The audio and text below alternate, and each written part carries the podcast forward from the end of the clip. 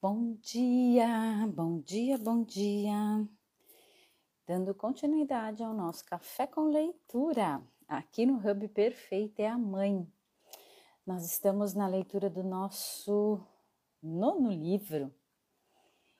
Como pode ser mais divertido? Mandando convitinho agora. Esperando a galera entrar, excepcionalmente em novo horário. Por que será, né, que a gente mudou o horário? Convidar Ellen. Cadê?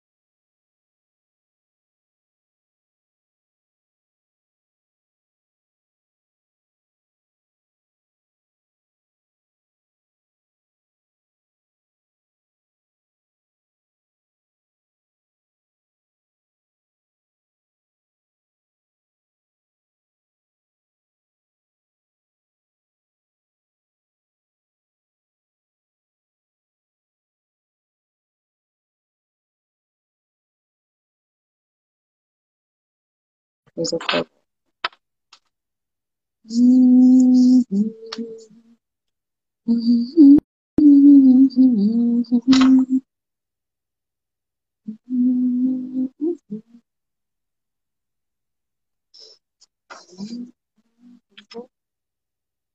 Gente, eu vou falar, a gente mudou aqui o horário e muita coisa já rolou agora de manhã, do nosso café com leitura. Aguardando. Hum, hum, hum, hum.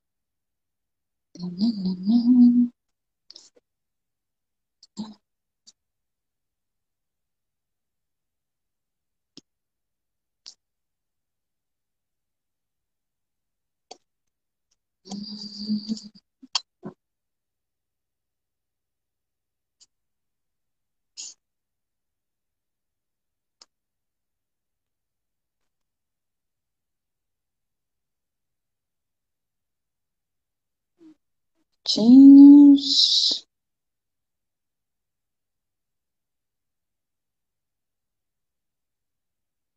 Convitinhos, tá tudo ok? Será por aqui? Uhum.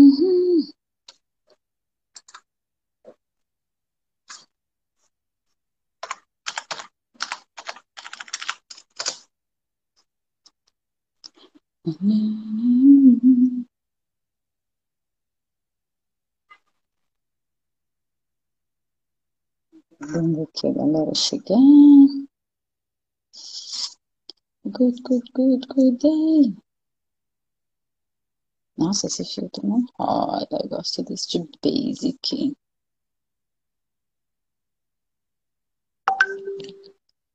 Começando, galera. Em 3, 2, 1. O que mais é possível? Como pode melhorar?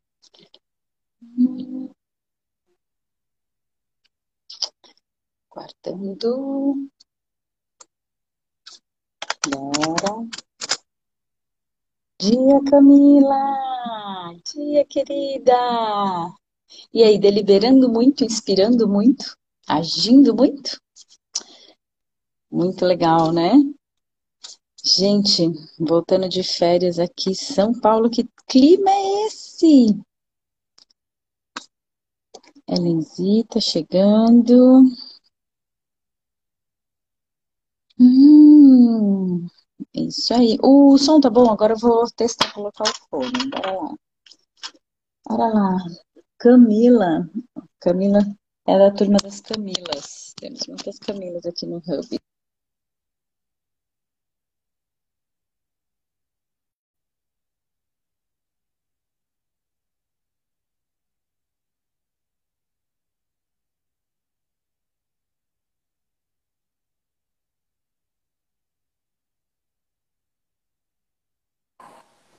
Dia! Dia! Gente! Dia! Dia, dia! Dia, Camila! Mandando E aí, gente? aqui. Deixa eu ver se eu mando um esquema aqui. Gente, alguém, alguém me fala que clima é esse de São Paulo? Eu achei que eu ia trazer o sol, gente. Deixa eu mandar convite aqui também. Vamos acordar, galera. Vamos acordar, galera. Agora não dá nem pra falar, vamos acordar, né? É, porque já são nove horas, gente. Ah, já Fala são nove sério. horas. Quando era às oito até vai, né? Mas agora Agora deu, né, gente? Vamos levantar. Não, eu vou falar, já fiz tanta coisa hoje que eu falei, caramba, eu falei, não vou levantar cedo, mas não tem jeito, né? Não, não tem como. Ai. Não mais, não né? mais. Eu falo agora não mais. Agora não mais, Agora gente. Já era, Eu galera. Eu falei, o nível de desconexão aqui foi tão, assim, isso que é legal, né, dessa, dessa pausa. Eu acho que as férias, principalmente para as crianças, ela tem um. A Júlia falou, mãe, mas peraí, vai voltar às aulas, não tem que comprar material? Eu não, Ju, vai continuar da onde parou. Ela, nossa, da onde parou? Desconectou total. Total. Falei, então, hello, planeta Terra chamando, né? Chamando. Não é janeiro, é julho. É, bem isso. É bem isso. E assim, é muita novidade, né? É escola, voltando pro presencial, até pra gente. Sim, É uma É o- doideira. é uma nova realidade. Como pode É ser mais uma- divertido. É isso, é isso. Ó, essa já, até, já tô até na água. Meu café já era, dois já. Duas. Duas na água. Meu café já. Já era. Achei que Eu achei que eu ia ter que fazer-. Eu achei que eu ia ter que fazer um chá, porque o frio que tá aqui, ele esfriar, né? As crianças estão Ah, eufóricas. Nossa, Então- Sofia também. Nem foi difícil de acordar ela. Eu achei que fosse, porque ela nunca estudou de manhã. Mas eu acho que ela estava É. tão animada para rever as amigas que ela estava super animada. Ah, então, eu vou falar que são fases, né? Os meus não estavam muito. Ah, sim, claro que são fases, né? Ela tem sete Fundamental. anos, eu já sou É. adolescente. Os meus já são adolescentes. Falam, meu, mas tem que ir. Tem, tem que ir. Dia, Érica. Daqui a pouco a gente tá tarde. bem-vinda. É, daqui a Daqui a pouco a pouco tem tá tarde. tarde. Tarde. É isso, gente. E hoje eu tava dando uma olhada aqui, né, no, no que a gente vai trazer. Muito legal.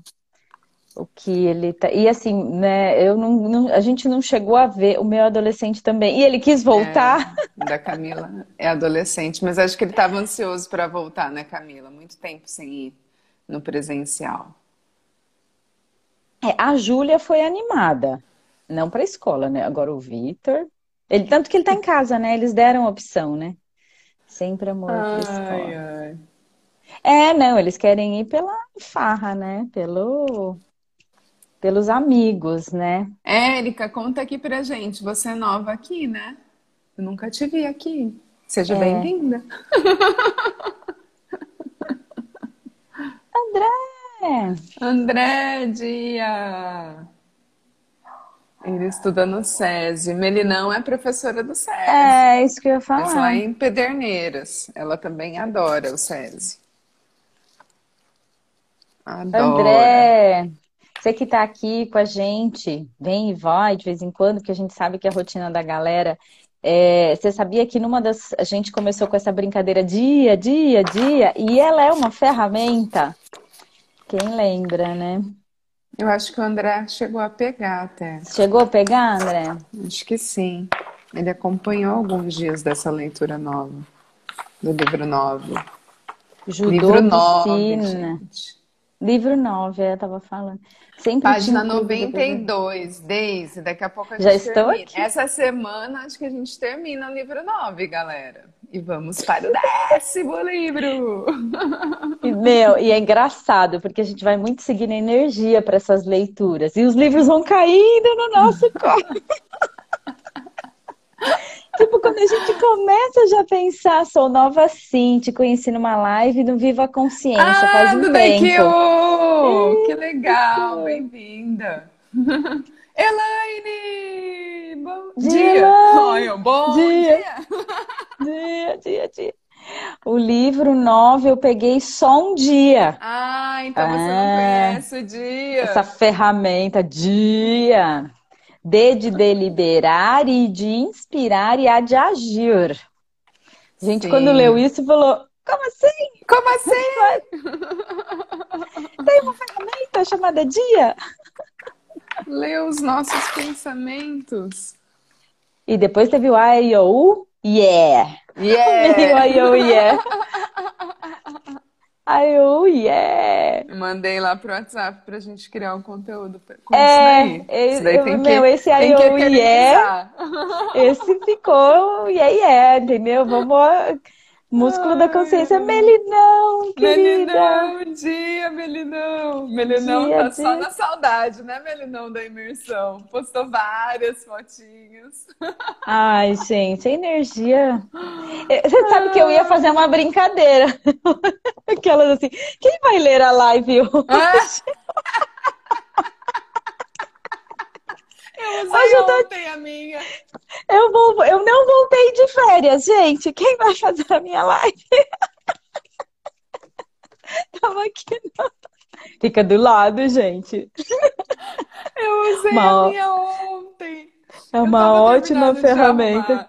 De, de desarrumar as coisas e arrumar novamente, né? Aí não parava, né? Ô mãe, ô mãe, mãe, vem aqui um pouquinho. Mãe, mãe, mãe. Eu coloquei a máscara. Eu falei, a mamãe saiu. Gente, eu, é, assim, é doideira. Tá. É doideira. Pra Érica que tá aqui com a gente, né? É nova. É, depois dá uma navegada lá no feed, o Hub é, traz muita consciência pra gente com relação a maternidade. Até eu falei pra ela, eu falei assim, mudou, a gente mudou o horário do café com leitura, então eu vou conseguir voltar a treinar de manhã, porque eu tenho que treinar de manhã. Ellen, eu, eu dei tanta risada que eu peguei um treino que chama Mãe Sarada. Ai, meu Deus! mas ela falando, bora lá, mamãe, que a gente não tem tempo, né? Quando a gente tem tempo, a gente tem que aproveitar o máximo tempo possível. E yeah, yeah! Gente, eu Chama ela pro sete... hub. Menina, mas olha, eu dei tanta risada. Ela, então, mamãe, bora lá, mamãe. Eu ria, não conseguia treinar. Eu vou compartilhar com você. Ai, Aí eu falei, ai. e assim, é possível, um treino muito. Claro e assim, achei é. didática muito, mas aí ela falando muito dire... direcionada, assim, né? E eu falei, gente, tem. De verdade, não pergunta, porque a gente acha, galera. Não fuça. Ou você acha? Tem tudo, gente. E aí, Érica, a gente traz muita consciência com relação a isso, né? Esse espaço da maternidade, que a gente se desconecta muito da gente quando entra, né? No, sabe, quando a gente comenta, né? Quando nasce uma criança, nasce uma mãe. Mas peraí, e a pessoa que estava aí antes de ser mãe? O que, que aconteceu com ela? Evaporou, né? Ela tem que desaparecer para a mãe existir, né? Só que não. Só que não. Pelo amor, né, gente? E aí a gente começou nessa brincadeira aqui da leitura. E, gente, oitavo livro, assim, as coisas que acontecem no nono, Hub, eu e ele fica assim. Nono. É, nono. Eu tô, sei lá, com oito na cabeça. É, quadradinho de oito. Por isso. Ai, e, ai. e a gente não consegue parar mais, né? Fica uma, fica uma coisa meio.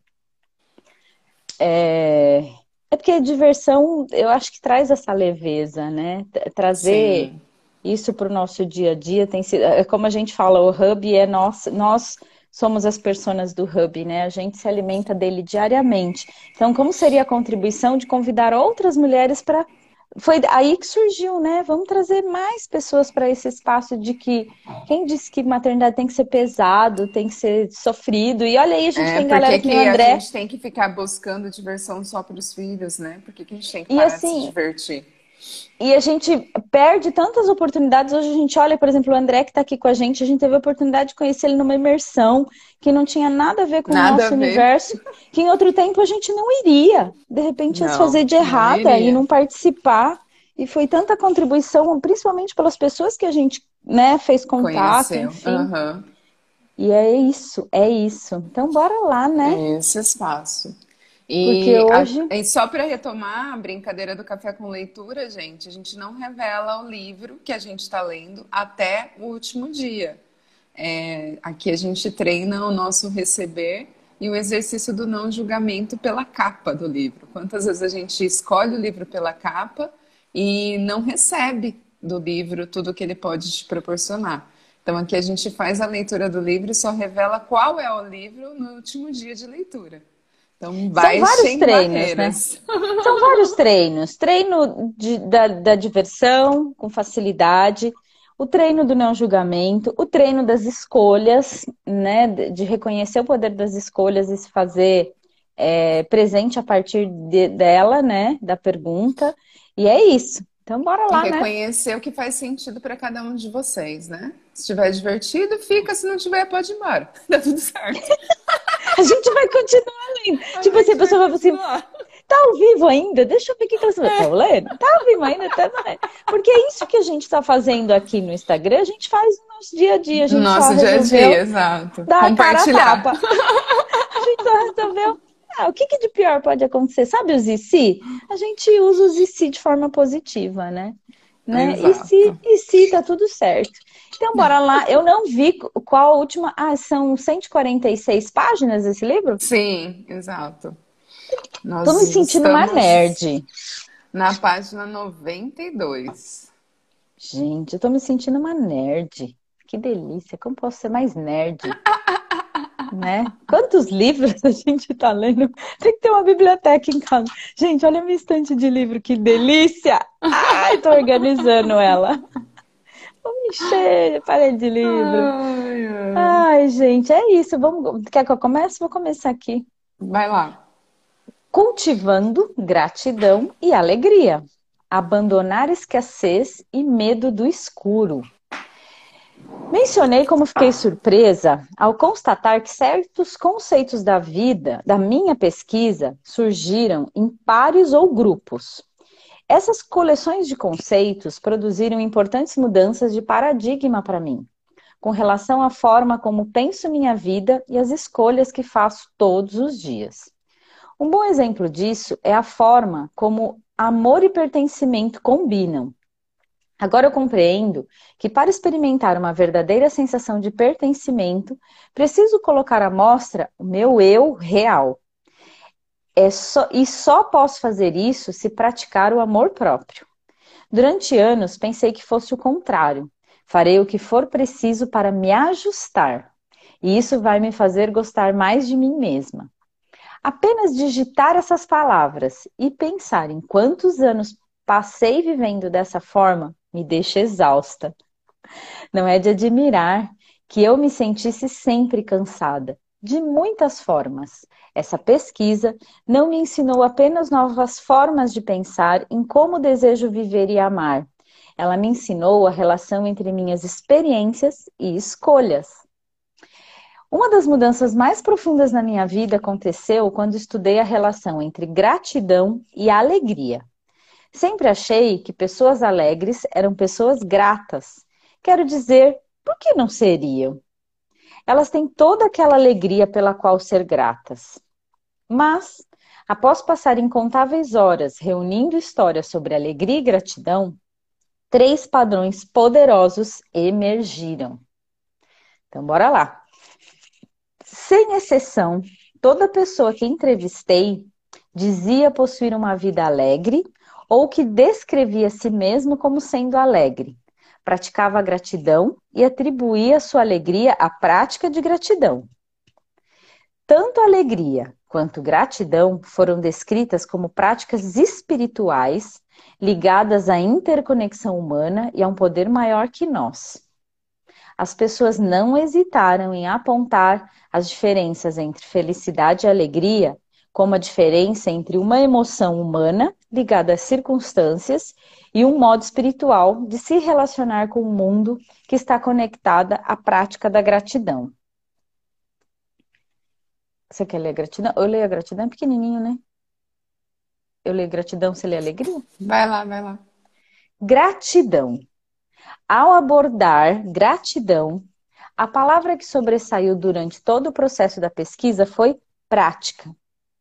Pode ser que outro pesquisador não ficasse tão surpreso quanto eu, mas como alguém que pensava que conhecimento era mais importante que prática, achei que essa palavra era um convite à ação.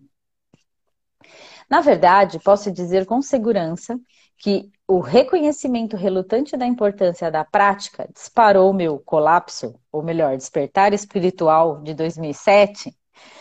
Durante anos acreditei na noção de uma atitude de gratidão, mas aprendi que a atitude é uma orientação ou forma de pensar e que ter uma atitude nem sempre se traduz em comportamento. Por exemplo, seria justo dizer que possuo uma atitude de yoga os ideais e as crenças que orientam minha vida estão bastante alinhados com os ideais e as crenças que associo a yoga. Dou valor à reflexão, respiração e conexão corpo, mente e espírito. Eu tenho até roupas de yoga.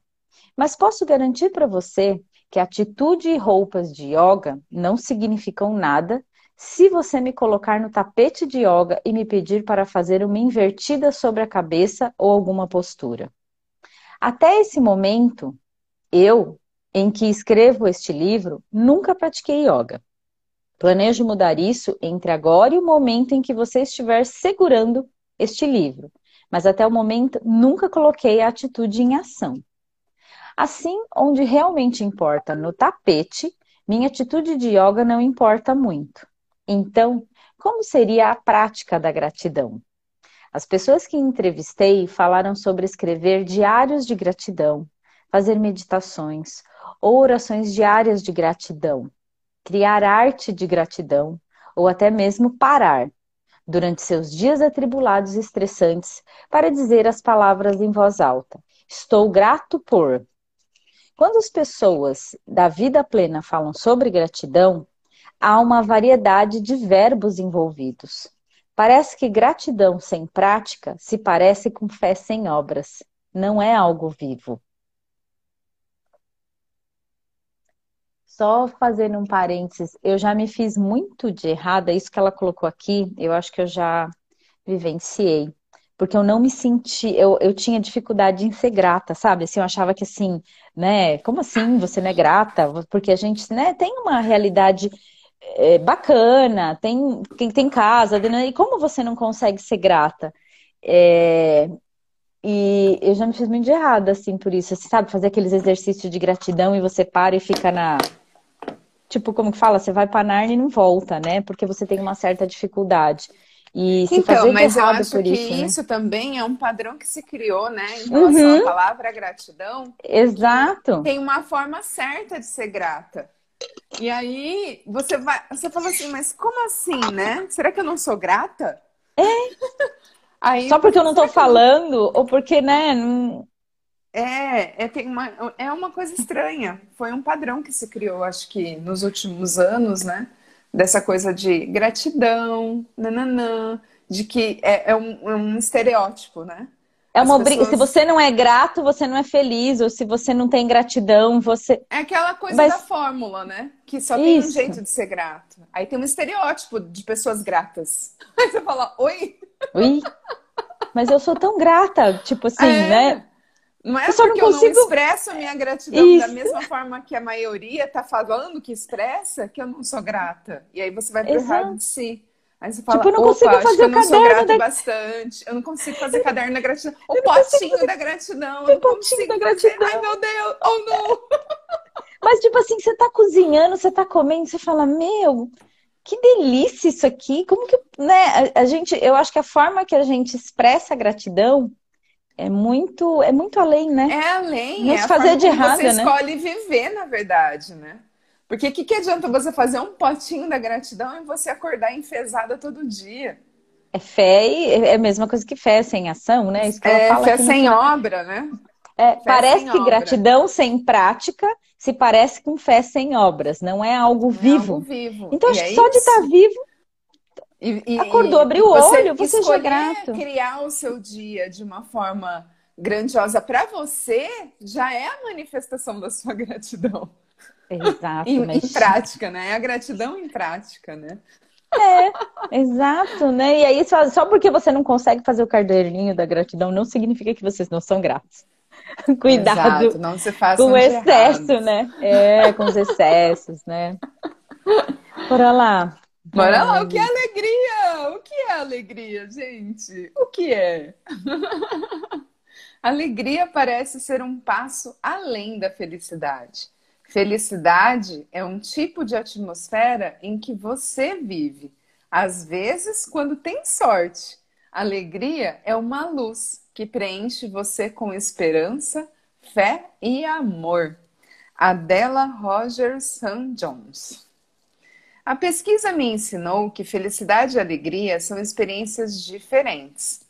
Nas entrevistas, as pessoas frequentemente dizem algo assim: ser alegre ou grato não significa que estou feliz o tempo todo. Em muitas oportunidades, busquei me aprofundar nesse tipo de afirmação perguntando: como é quando você está alegre e grato, mas não feliz? As respostas foram todas semelhantes. Felicidade é ligada às circunstâncias, enquanto alegria é ligada ao espírito e à gratidão. Também aprendi que nem alegria nem felicidade são constantes. Ninguém se sente feliz ou alegre o tempo todo. As duas experiências vêm e vão. Felicidade depende de situações e eventos externos e parecem ir e vir conforme as circunstâncias. Já a alegria parece estar constantemente conectada ao nosso coração pelo espírito e pela gratidão. Mas nossas experiências reais de alegria, aqueles sentimentos intensos. Pausou, né? Oi? É. Pausou, né? Isso, intensos. Mas nossas experiências reais de alegria, aqueles sentimentos intensos de profunda conexão espiritual e prazer, nos apanham de um modo muito vulnerável. Depois que essas diferenças apareceram nos meus estudos, procurei descobrir o que outros pesquisadores tinham escrito sobre alegria e felicidade. O interessante é que a minha explica... é que a explicação que parecia descrever melhor minhas descobertas vinha de uma teóloga. Anne Robertson, uma pastora metodista, escritora e diretora executiva da Sociedade Bíblica de Massachusetts, explica como a origem grega das palavras felicidade e alegria guarda um importante significado para nós atualmente. Ela explica que a palavra grega para felicidade é makarios, que era usada para descrever como os ricos eram livres de preocupações e cuidados comuns, ou para descrever a pessoa que recebesse alguma, for alguma forma de boa sorte, como dinheiro ou saúde. Robertson compara isso à palavra grega para alegria, chairo, a palavra chairo foi descrita pelos antigos gregos como apogeu do ser e o bom humor da alma. Robertson escreve que chairo é algo.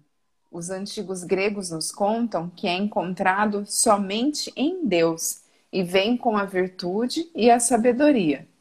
Não é uma virtude de principiante, ela vem com um apogeu. Eles dizem que seu oposto não é a tristeza, mas o medo. Uau! Nós Uau. precisamos tanto de felicidade quanto de alegria. Acho que é importante criarmos e reconhecermos as experiências que nos deixam felizes. Na verdade, sou uma grande fã do livro Projeto Felicidade de Gretchen Rubin e da pesquisa e livro Happier de Tal Ben Shahar. Mas, além de criarmos felicidade em nossa vida, aprendi que precisamos cultivar as práticas espirituais que levam à alegria, principalmente a prática da gratidão. Em minha própria vida, gostaria de ter mais felicidade, mas quero viver em uma condição de gratidão e alegria. Para tanto, penso que seja necessário analisar com cuidado as coisas que bloqueiam o caminho para a gratidão e alegria, e, em certa medida, para a felicidade. Vou ler mais esse aqui. Sim. Na hora certa, é como a Paty... o oposto da alegria é o medo. É isso, Paty. Escassez e medo do escuro. Na primeira vez que tentei escrever sobre o que, o que bloqueia o caminho para a gratidão e alegria, eu estava sentada no sofá da minha sala de estar, com um notebook perto de mim e meu diário de pesquisa nas mãos. Estava cansada e, em vez de escrever, passei uma hora olhando para as luzes brilhantes que ficam sobre a passagem para a sala de jantar. Sou uma grande fã dessas luzinhas cintilantes. Acho que elas fazem o mundo ficar mais bonito. Então, as mantenho em casa o ano todo. Enquanto fiquei ali sentada pensando nas histórias e admirando as luzes brilhantes, peguei uma caneta e escrevi isto. Luzes brilhantes são a metáfora perfeita para a alegria. alegria não é algo constante. Ela chega até nós em momentos, frequentemente momentos comuns. Às vezes nos perdemos as explosões de alegria porque estamos muito ocupados perseguindo momentos extraordinários. Em outras vezes, temos tanto medo do escuro que não ousamos nos permitir apreciar a luz. Uma vida alegre não é um holofote de luz. Isso acabaria por se tornar insuportável. Acredito que uma vida alegre é feita de momentos alegres, delicadamente unidos por confiança, gratidão, inspiração e fé. Quem segue meu blog reconhecerá essa descrição como mantra dos meus artigos sobre gratidão, que publico nas sextas-feiras e chamo de TGIF, é Thanks God It's Friday. Transformei essa passagem em um selo do site e parte da minha prática de gratidão é um artigo semanal sobre em que tenho confiança pelo que sou grata, o que me inspira e como pratico minha fé. É incrivelmente energizante ler os comentários de todos. Alegria e gratidão podem ser experiências muito vulneráveis e intensas. Somos pessoas ansiosas e muitos de nós temos pouca tolerância à vulnerabilidade. Medo e nervosismo podem se manifestar como escassez. Nós pensamos: não vou me permitir sentir essa alegria porque sei que não vai durar. Reconhecer minha gratidão é um convite ao desastre. É melhor não ficar alegre agora do que me decepcionar mais tarde. Crenças. Uhum. Uh! Eu tenho tantos Ai. pensamentos de alegria que se eu descrevesse, seria mágico. Amei essa leitura. Descreve Como seria descrever? Exato. Descreve esses pensamentos. tá guardando aí porque seja a mágica. É. Medo de escuro. Medo do escuro. Do escuro eu sempre fui inclinada à preocupação e nervosismo. Mas depois que me tornei mãe, o malabarismo de alegria, gratidão e escassez virou um trabalho em tempo integral. Ontem eu compartilhei um post com a Ellie falando que assim, sempre fala de assim, a gente que está aqui no digital, ai, de trincheira, não sei o quê que filho, quando a gente, quando a gente tem o filho, que a gente se expõe a momentos de vulnerabilidade, é, o filho é a pressão, porque a força a gente já tem. Ele já só tem. aumenta o nosso nível de pressão. É, é só isso. Ele é um treino diário. A gente vive a trincheira no dia a dia, pressão diária. E aí ela trouxe essa ah. frase, é isso mesmo, malabarismo de alegria, gratidão e escassez. Sim. Virou um trabalho em tempo integral. Durante anos, meu medo de que algo terrível acontecesse com meus filhos me impediu de aceitar totalmente alegria e gratidão. Toda vez que eu chegava muito perto de me derreter na alegria proporcionada pelos meus filhos e pelo meu amor imenso por eles, eu imaginava algo horrível acontecendo. Imaginava perder tudo em uma fração de segundo. Gente, é surreal esses pensamentos. Às vezes você está assim numa piscina brincando vem, nossa, se cair, escorregar, bater a cabeça. Uhum, coisas na assim, hora, né? o pior tipo, na hora. da vida, né? Ai, mãe, deixa eu cortar isso aqui, meu, vai cortar o dedo. Ai, gente, é. não é? Deixa eu te ajudar. Não, fogão. Não, Ai. pelo amor de Deus, sai daqui. Gente. Enquanto a eu... diversão a gente bloqueia, né? Quando a gente vem com esses pensamentos e deixa dominar a situação, né? É Porque aquele momento pode criar uma experiência que vai ser marcante para vocês dois de uma forma positiva, né? Entre aspas. E, e, o e até do pior. Desempoderá-los, né? Uhum, com certeza. A princípio, achei que estava louca. Quem não? Seria a única. tipo, só tem pensamento. Né? A princípio, achei que estava louca. Seria a única pessoa do mundo que fazia isso?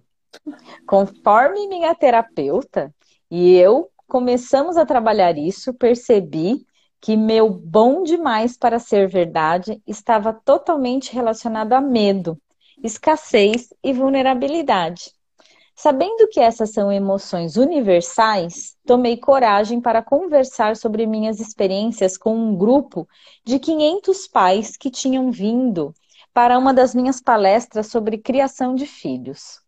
Dei um exemplo de uma vez que observava minha filha dormir, sentindo-me totalmente imersa em gratidão, para logo ser arrancada daquele sentimento de alegria e gratidão por imagens de algo muito ruim acontecendo com ela. Daria para ouvir um alfinete caindo, eu pensei. Oh Deus, eu sou louca. E agora eles, o que eles estão pensando? Ela é maluca. Como eu faço para fugir daqui?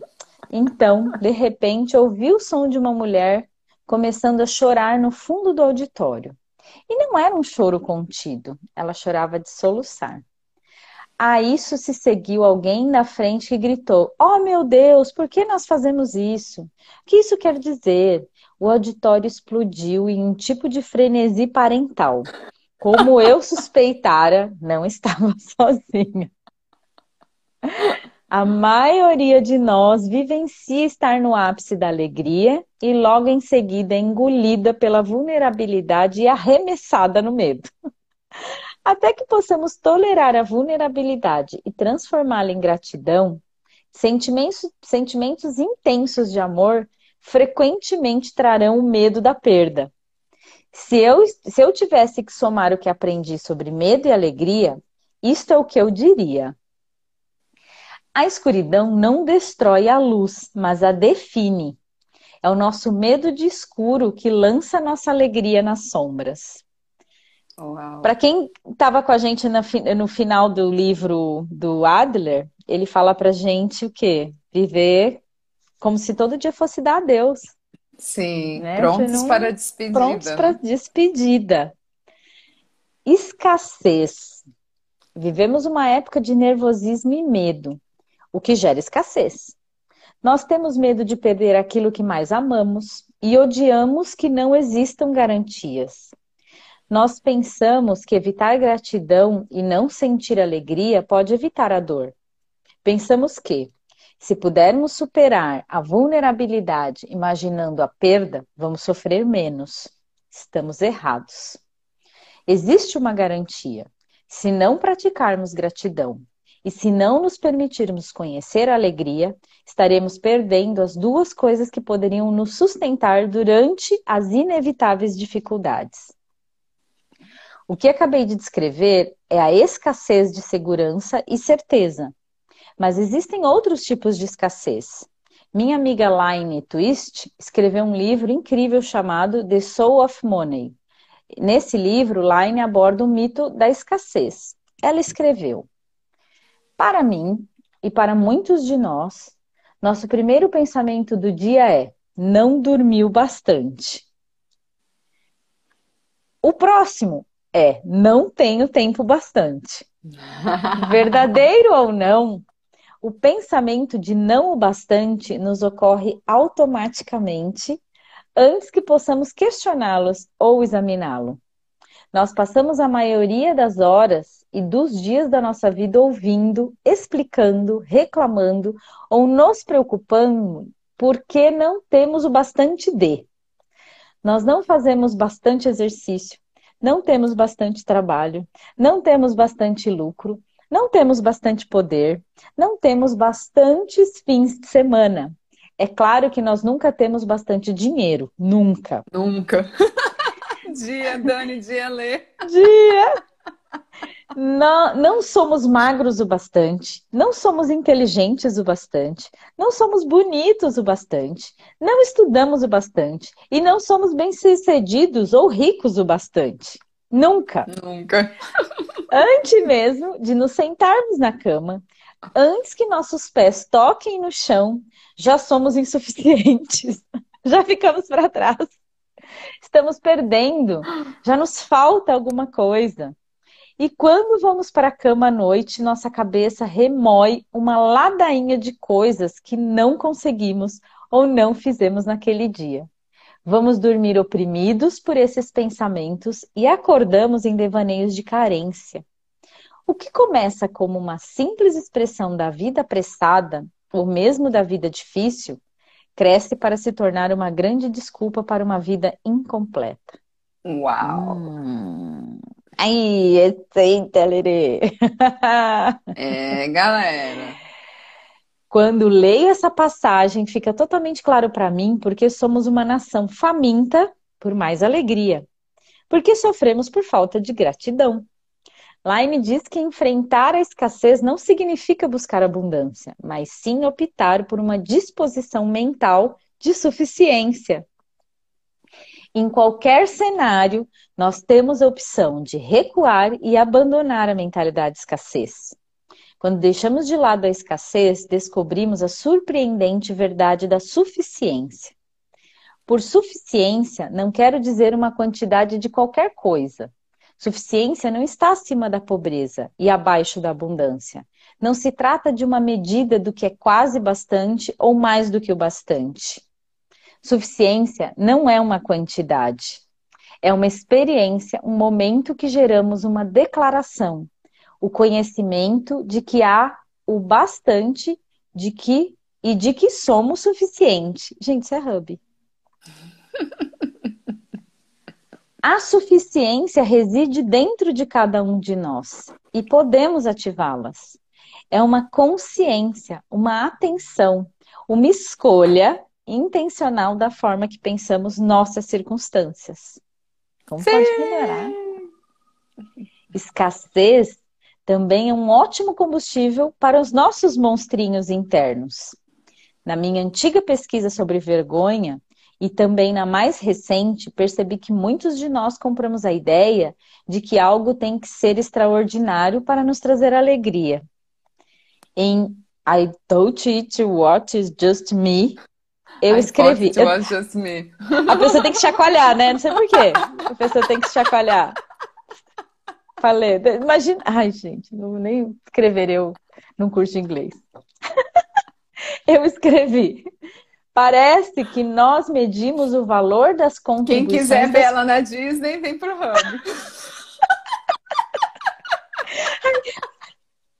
Water, please! Aquela assim, né?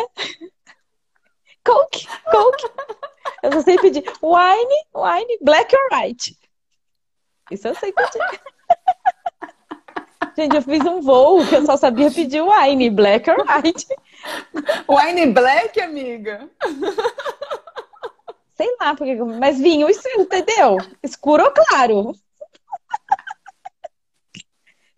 Energia. É por isso que a menina olhava assim pra mim, né? Oi? E mostrava as garrafas. What? Ai, ai. Duolingo, gente, já dá uma dor.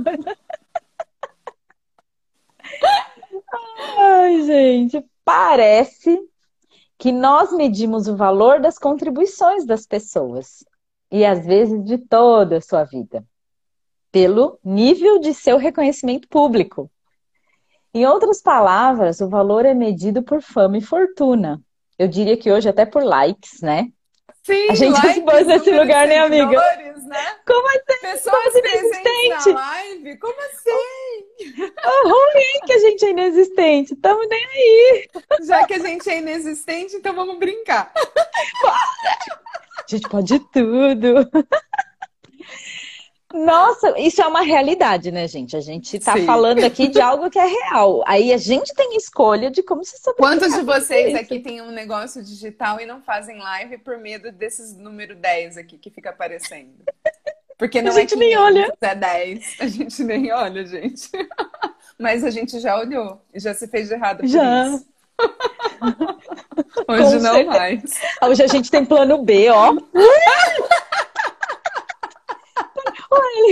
Oh, outra ideia. Outra ideia, amiga. Vamos mudar o perfil do Hub. Elas eu saíram. a gente destruir, descriar o plano B. Porque se existe o plano B, porque o A já tá propagada, não dá certo. Não, porque tem planos infinitos. Destrói, descria, amiga. É, só, é exatamente é só... por isso. A, B, é C, D. Tem vários planos. A gente Vamos usa o A e o B ao mesmo tempo. Os planos depois da live, amiga. Tem vários, vários. O A já tá rolando. Bora lá. Parece que nós medimos o valor das contribuições das pessoas pelo nível de seu reconhecimento público. Em outras palavras, o valor é medido fama, por fama e fortuna. Nossa cultura é rápida para fazer pouco caso de homens e mulheres comuns, pacatos e trabalhadores. Em muitos casos, igualamos comum a entediante, ou, o que é mais perigoso, comum tornou-se sinônimo de inexpressivo. Acredito ter aprendido muito sobre o valor do que é comum ao entrevistar homens e mulheres que viveram perdas terríveis como a perda de um filho, violência, genocídio e trauma. As memórias que eles consideravam mais valiosas, eram dos momentos comuns, cotidianos. Ficou claro que suas memórias mais preciosas constituíam-se de uma coleção de momentos comuns. E sua esperança era que as outras pessoas conseguissem parar por tempo suficiente para se sentirem gratas por aqueles momentos e pela alegria que eles traziam. A escritora e líder espiritual Marianne William, Williamson disse: A alegria é o que nos acontece quando nos permitimos reconhecer como as coisas são realmente boas. É isso. Sim. Para quem aproveite perdeu, aproveite o dia. O dia. Bora lá. Bora lá. De deliberação. Quando estou afogando em medo e escassez, eu tento ativar alegria e suficiência, reconhecendo o medo e então transformando-o em gratidão. Digo em voz alta: estou me sentindo vulnerável. Tudo bem. Sou grata por. E aí vocês completam com alguma coisa que vê à tona. Fazer isso certamente aumentou minha capacidade de sentir alegria. É isso, é reconhecer que naquele momento você está se sentindo vulnerável e está tudo bem se sentir assim. Inspiração. O I de inspiração. Sou inspirada pelas doses diárias de alegria que surgem nos momentos comuns, como quando caminho com os meus filhos da escola para casa, pulo no trampolim ou faço refeições com minha família. Reconhecer que são esses momentos que realmente constituem a vida mudou minha, minha perspectiva de trabalho, família e sucesso.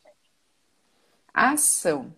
Nos alternamos ao dar graças antes das refeições e criamos um pote da gratidão, ó pote, onde colocamos bilhetes em que agradecemos o que conseguimos. Assim, vamos fazendo da vida plena um projeto de toda a família. Como você aproveita o dia? Eu acho que essa parte da ação cai naquilo que a gente falou no comecinho da live, né? Quantas uhum. vezes a gente se faz de errada por não conseguir fazer um caderno da gratidão, não fazer um pote da gratidão. Então, hoje eu acho que o exercício para a gente é outro. É uhum. como você empodera o outro a ser grato, mas do jeito dele. Não necessariamente é, impondo para ele técnicas, entende? Sim. Que muitas vezes Isso. não vão funcionar para a pessoa e você acaba caindo naquele espaço de fazer o outro de errado e o outro se fazer de errado por não estar tá fazendo aquilo que você está ensinando ele a fazer, né? Os filhos principalmente, ou os maridos. É, fazendo uma analogia assim de como mesmo. a gente aproveita, né, essa ferramenta dia, a deliberação seria a pergunta. A gente Sim. se percebe vulnerável e pergunta como pode melhorar isso. E aí, a partir desse espaço da pergunta, a gente tem essa inspiração. Então a gente começa a perceber a partir da pergunta essas a inspirações diárias. acho que é, é trazer Esse... você para o momento presente. Presente. Sabe? Oi, tô é, é aqui, é... essa é minha casa, gratidão, gratidão, gratidão por tudo que está aqui agora, neste momento. Exatamente. Essa, ah, você bebe a água com outro sabor, porque você está Exato. na presença. E aí, qual que é a ação? É esse reconhecimento, até nesse espaço do receber. Opa, é, tô aqui, tô recebendo. Verdade, que queria mais para você mesmo, né? Independente do como, da, uhum. que está sendo ditado por essa realidade.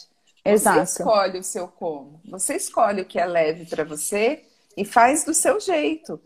Fazer do seu jeito é muito mais importante do que você se faz... tentar fazer do jeito do outro e se fazer de errado ainda. Exatamente. A Rita está perguntando aqui qual o nome do livro que nós estamos lendo.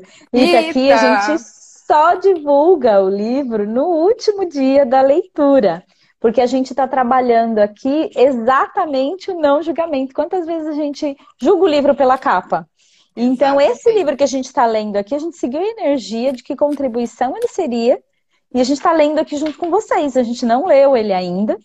É... E essa brincadeira. Eu já li em outras épocas. É, mas é aquilo, né? Às vezes tem livros que a gente já leu e volta e relê. Então, agora é a partir desse espaço do não julgamento. Então, a gente só divulga o livro no último dia da leitura e toda a contribuição que ele foi. É, então, o convite é para estar tá aqui diariamente com a gente, recebendo. Ou então depois, lá no Hubcast, onde tem todas as leituras. Inclusive, já tem todos os. Já tem dois livros lá, que estão sendo baixados. Então, bora lá. Quer continuar? vou ler mais um pedacinho aqui é, cultivando intuição e confiando na fé. Abandonar a necessidade da certeza.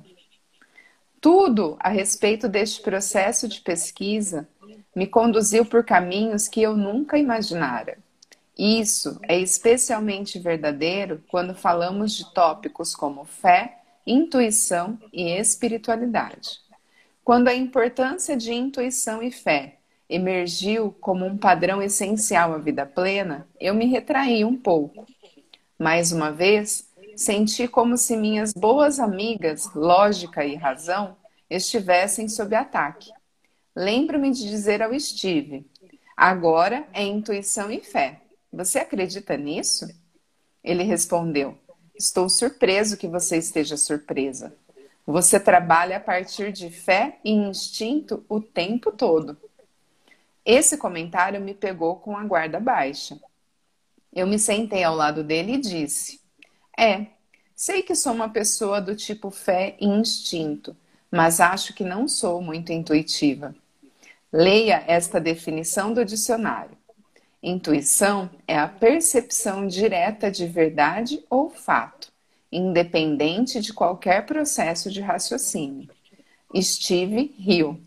Então, Talvez a definição não seja adequada ao que você está aprendendo com a pesquisa. Você vai escrever uma nova definição. Não será a primeira vez. Passei um ano concentrada em intuição e fé. Fiz entrevistas e reuni histórias para tentar compreender com a cabeça e o coração o que significa cultivar intuição e confiar na fé. Fiquei surpresa com o que aprendi.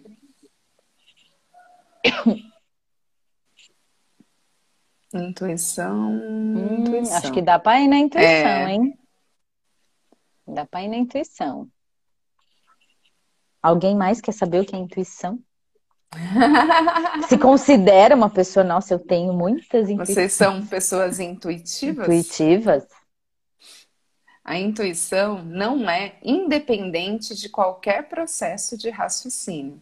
Na verdade, psicólogos acreditam que intuição é um processo de associação inconsciente e contínuo, como um quebra-cabeça mental.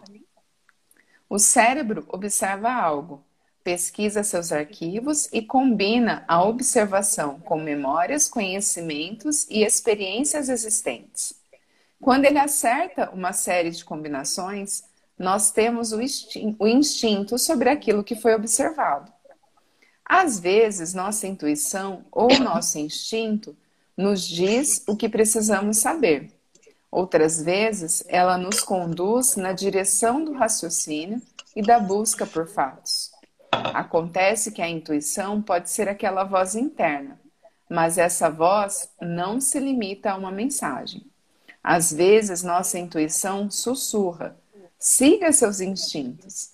Outras vezes, ela grita: você precisa verificar isso. Nós não temos informação suficiente. Na minha pesquisa, descobri que o, silenci... que o que silencia nossa voz intuitiva é nossa necessidade de certeza. A maioria de nós não é muito boa em não saber.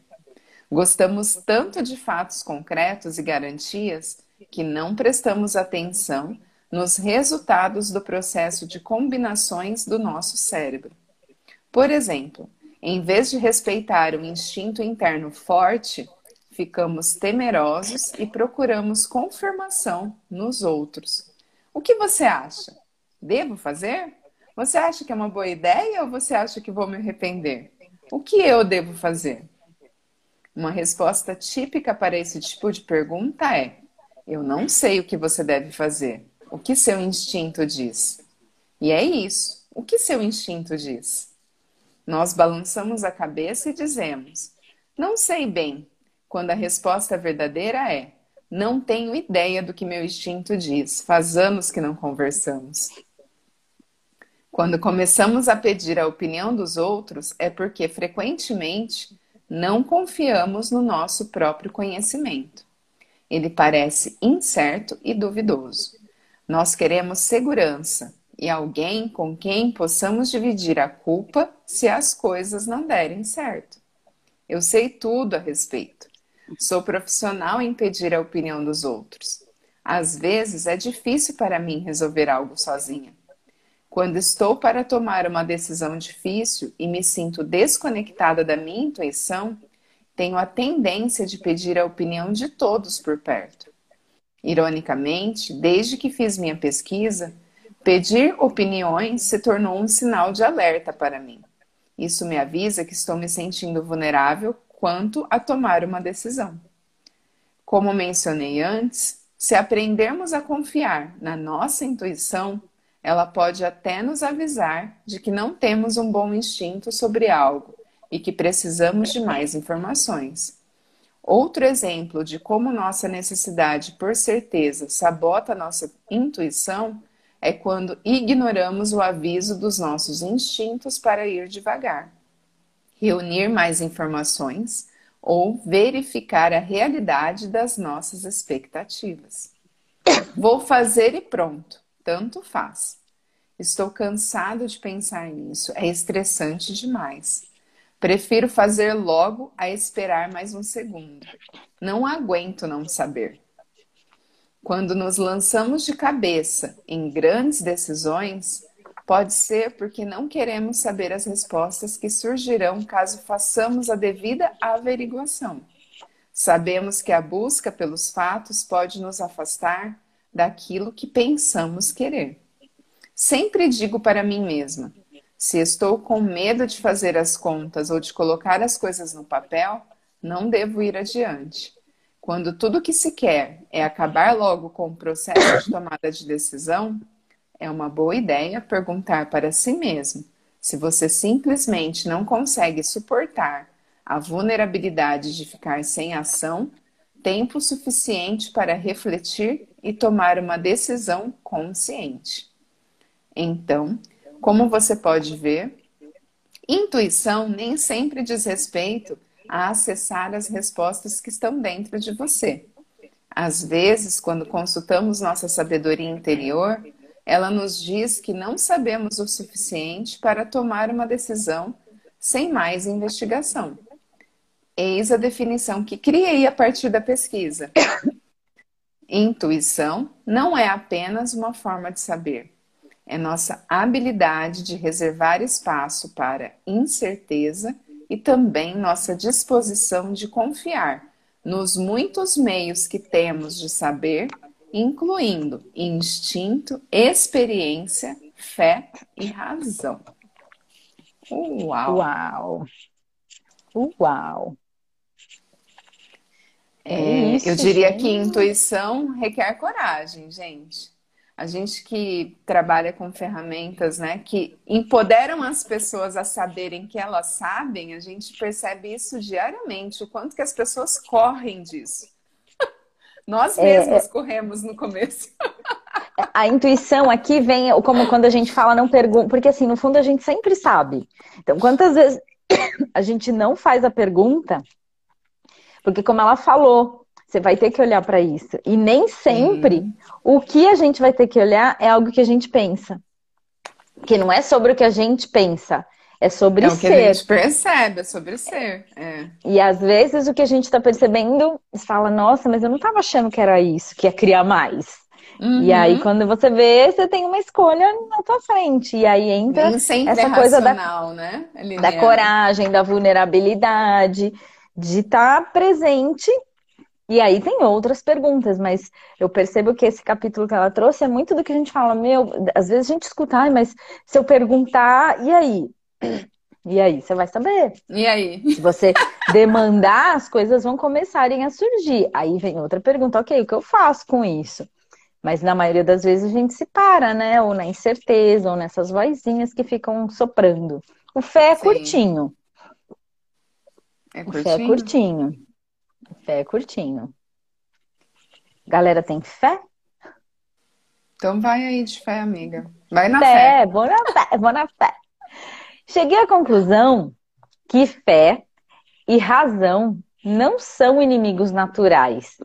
Foi a necessidade humana de certeza e de estarmos certos que jogou fé e razão uma contra a outra de modo quase temerário nós nos forçamos a escolher e defender uma forma de conhecer o mundo à custa de outra.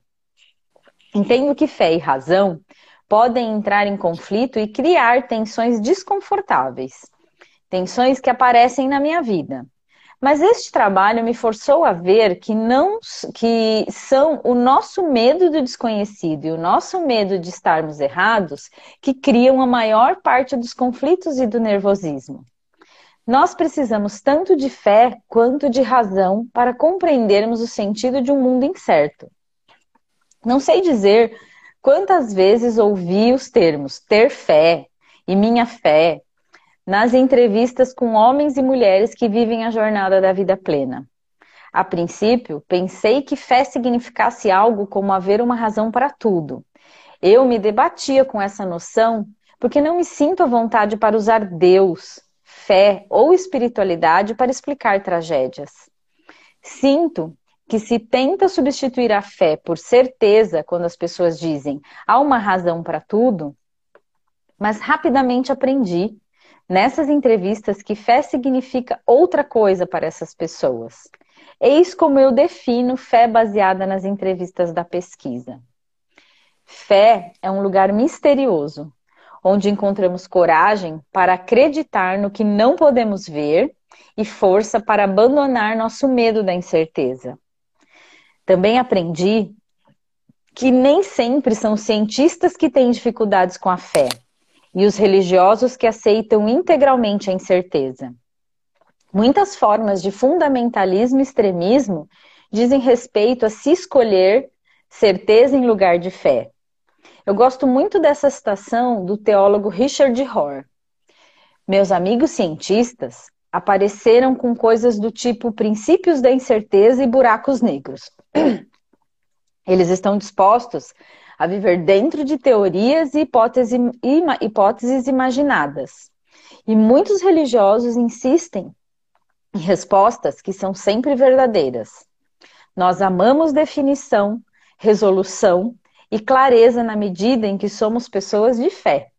Que estranho que a própria palavra fé tenha passado a significar exatamente o oposto. Fé é essencial quando decidimos viver e amar com todo o coração em um mundo em que a maioria de nós quer garantias antes de se arriscar a ficar vulnerável e se machucar.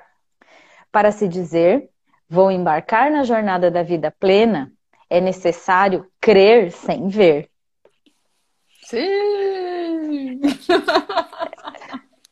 Essa última frase, assim, para mim é a definição de fé. Aquilo que você acredita Sim. que você nem, né? Como você acredita em um Deus que, né? É, você trazendo, tem que né? ver para crer, né? Não, é crer não. para ver. É dar o passo, Quantas né? Vezes a, gente... a gente não dá o passo, não faz a escolha, porque o chão não tá lá, né? Você não tá vendo, Exatamente. você só não tá vendo. Mas é verdade que o chão não tá lá? Aí é, é o medo, né? O medo Exato. faz você não dar esse próximo passo, né? E, e aí é, é escolha. Se eu der esse, se eu fizer, é sempre ir para o espaço da pergunta. Se eu fiz, se eu der esse passo, o que, que pode acontecer? Não deixar. que de pior de fazer. pode acontecer, né? É. Pode acontecer o melhor também. É, e aí tem a ver também com o que ela falou da alegria, o quanto que a gente Sim. às vezes limita a nossa alegria com medo de que o pior vai vir em seguida, né? Uhum. Quanta crença tem aí, né, por trás disso, né?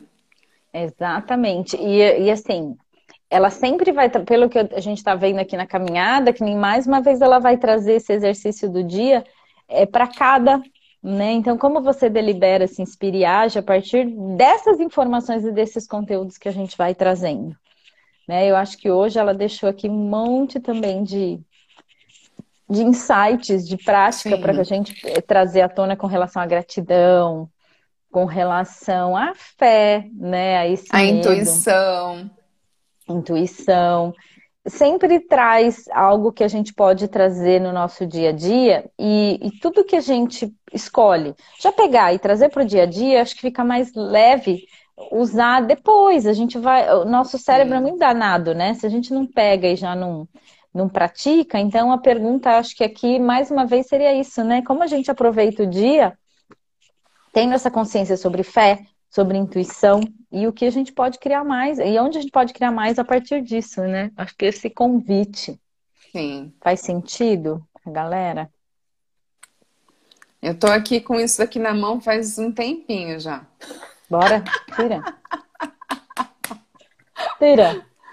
A semana passada a gente esqueceu é. das nossas perguntas. Eu até levei, tava com ela. Eu também levei, ficou lá na mochila, do meu lado. Sério. É que as perguntas fazem tanto parte do nosso dia a dia. É. Então vamos lá, galera. Uma perguntinha para nós, todos. Ui! o que verdadeiramente importa para você? Nossa, e quando você tirou a carta, eu falei assim, ah, uma pergunta para fé. É, é isso, né? Fé é isso. É Acho isso. que tem, é, lacrou, né? Todos os assuntos que ela trouxe. Alegria, Sim. fé, é, tem a outra parte, felicidade, intuição, intuição é, tudo isso acho que a gente acessa quando a gente consegue se conectar com o que realmente importa para cada uma de nós. E assumir e isso. E olha que né? doideira, porque quando a gente começa a fazer perguntas, você ativa todo esse processo de intuição, de fé, de. A pesquisa dela é toda baseada em, em perguntas. Quando a gente escolhe criar mais, eu acho que é a partir do espaço da pergunta. Então, quando a gente Sim.